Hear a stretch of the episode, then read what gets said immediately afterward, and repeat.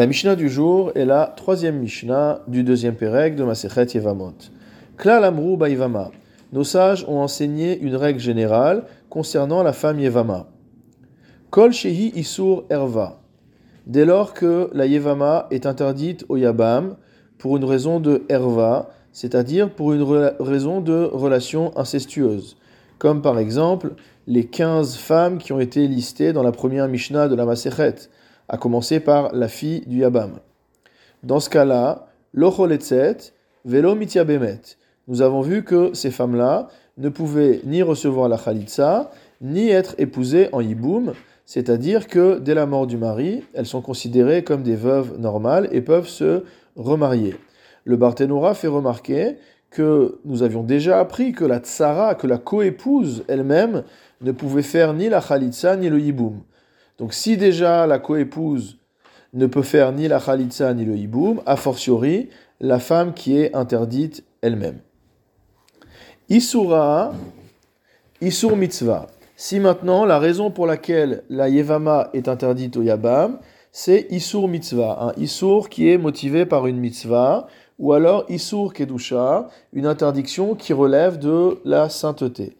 Nous verrons dans la Mishnah suivante de quoi il s'agit. Dans ce cas-là. La femme est obligée de faire la khalitsa et ne pourra pas faire le yiboum. Dernier enseignement de la Mishnah, achota shehi yevimta. Lorsque la sœur de la herva se trouve être la yevama, la femme qui tombe en yiboum. Comme par exemple dans le cas de deux frères qui ont épousé deux sœurs. Ces deux frères sont morts sans laisser d'enfants, et donc les deux, les deux sœurs, qui sont les deux épouses euh, veuves maintenant de ces deux frères, tombent en hiboum devant le troisième frère. Si on rajoute à cela que l'une de ces deux sœurs se trouve être interdite par un lien d'inceste au troisième frère, par exemple si elle se trouve être sa belle-mère. Dans ce cas-là, choletzet o mitia bemet, dans ce cas-là, cette femme soit recevra la khalitsa du troisième frère, soit pourra être épousée par lien de yiboum.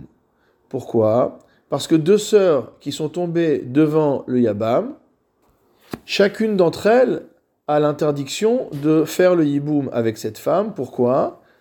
Parce qu'elle est achot zekukato, c'est-à-dire qu'elle est la sœur d'une femme avec qui il a une relation de zika, c'est-à-dire avec laquelle il y a une relation potentielle de yiboum. Et donc dans ce cas-là, normalement, il ne peut pas y avoir de yiboum ou de khalitsa. Donc elle est considérée en quelque sorte comme la sœur de sa femme. Mais dans un cas où l'une des deux femmes est déjà interdite au troisième frère dont nous avons parlé pour une raison d'inceste, pour une raison de herva, alors elle n'est plus véritablement considérée comme étant la sœur de euh, une femme qui est en relation de hiboum avec le frère, c'est-à-dire qu'on fait abstraction de cette femme.